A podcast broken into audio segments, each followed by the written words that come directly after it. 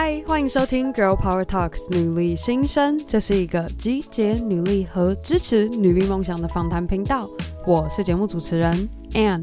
希望正在收听的各位和我一样度过了一个美好的周末，准备好和我一起迎接新的一周。那在今天的 Power Monday 开始之前，我想要和各位非常的兴奋分享，这一周是女力新生见面会一周。比较不一样的是，今天晚上九点，我们特别为海外的听众设计了一个线上见面会。那这周六，也就是八月的第一个礼拜六，是我们线下的台北场。女力姐妹见面会。如果平时都是戴着耳机，自己一个人在听我们女力新生的节目，女力代表们的故事，千万别错过我们线上或是线下台北场的机会。女力新生除了制作 podcast 节目之外，我们还希望能够做得更多。我们不只是要把这样的女力精神透过声音的力量传递出来，我希望能够带进聚会中，在姐妹们交流之下，能够更加深刻的体会我们一直在传达的努力精神。如果有兴趣的你，可以在我们的官网 IG bio 连接，或是今天单集节目详情中都会附上报名连接。好了，那我就在这边不多说了，我们见面时可以好好的聊一聊。那今天的 Power Monday，我想要和各位聊的是，我们每天都在面对各种大大小小的选择，无论你是学生、上班族、自己创业当老板，还是作为一个妈妈，每个人都有数不清的选择要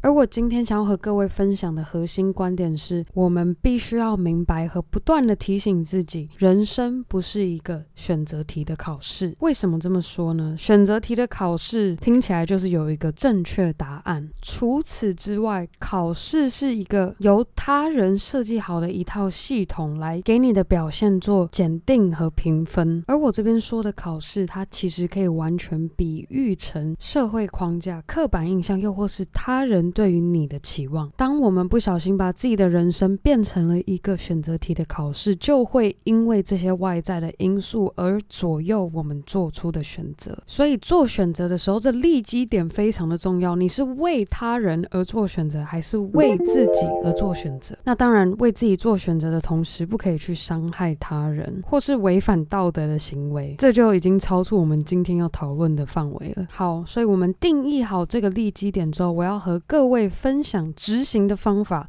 那这执行的方法其实是由我们上周五的女力 Angie 有提到分享的一本书，叫做《Decisive》。作者是一对非常优秀的兄弟俩，一位是史丹佛的心理学博士，另一位则是杜克大学的讲师。那两位在书中分享了四个原则，可以帮助我们有效且准确的做出选择。那书中写到的第一个原则是我们经常会要面对二选一的选择。当碰到这样的情况时，要记得试着跳出框架，想是否可以有一个二合一的选择，或者是第三个可能性来做挑选。好比有个最经常大家会拿出来讨论的问题，就是该。继续做朝九晚五工作，还是离职创业？这一个问题其实并没有单一二选一的选择，它其实可以是二合一，就是如何兼做朝九晚五的工作，还可以边利用下班后的时间自己创业，又或是第三个选择，找到一个合伙人和你一起做，还可以兼做你的朝九晚五工作。而这也就是为什么人生不是选择题的考试这么的重要，因为它不是一个他人设计好的考试，所以你有自己设定选项的权利，给自己找个出路。接下来第二个原则是不确定且没有足够资讯的选择，可以尝试做小实验，帮助你获得更多的资讯来做出这个决定。那第二个原则有个很重要的前情提要是，我们在收集资讯做选择时，其实会下意识的排斥不支持我们想要做的选择的资讯，而且还会放更更多的注意力在对于你要做的选择有帮助的资讯上，就好比刚开始要做节目，决定要买哪一支麦克风的时候，一开始很受 Blue Yeti 的外观和设计所吸引，但是除了去看 Blue Yeti 的好评之外，我也特别去挖了一些 YouTube 上实际用 Blue Yeti 录音做比较的影片。找到了这个影片，其实就帮我做到了一个小实验，就是我对于这一支麦克风，我很受它吸引，我很想要买它，但我没有买之前也不知道音质到底如何，所以做小实验的方式就是上 YouTube 找试音影片。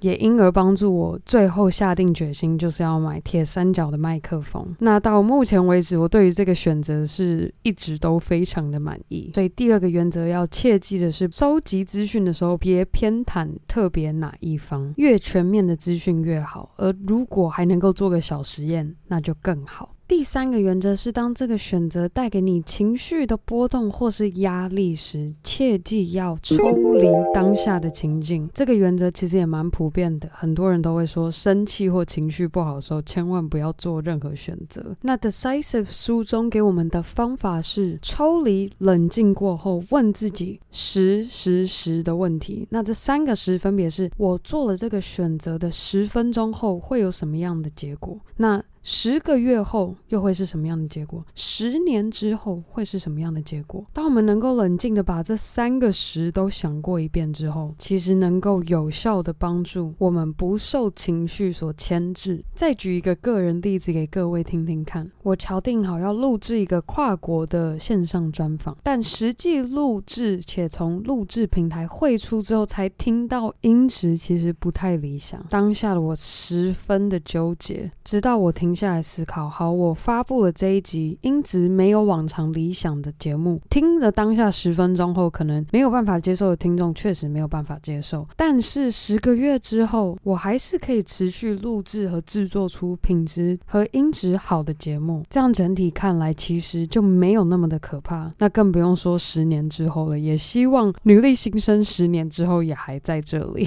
接下来。第四个也是最后一个原则，要记得，我们无论再怎么样的准备，再怎么样良好的计划，总是还是赶不上变化，所以也有可能做了万全的准备的选择，最终结果还是不那么的理想。因此，别忘记你做了选择之后，如果发现不那么理想，还是可以再做调整。最终要记得的是，你做的每一个选择，它不是一个选择题的考试，你拥有自己设定选项的 power 去决。决定你想要活出什么样的人生。好啦，以上就是我们这周的 Power Monday 分享。接下来要分享一则在 Apple Podcast 上的留言。内文写道：很想好好听访谈内容，但开车几乎都听不到在讲什么，必须用耳机，有点可惜。拜托，想听清楚。非常感谢 Ham Lollipop 跟我们直接反映音量的问题，而且人还很好，还是给我们五颗星，谢谢你。我会好好用心调整我们的音量的问题。好啦，如果你也喜欢 Girl Power Talks 女力新生，千万别忘记，你可以在任何地方订阅和分享我们的节目。更好的，还可以和你的好姐妹们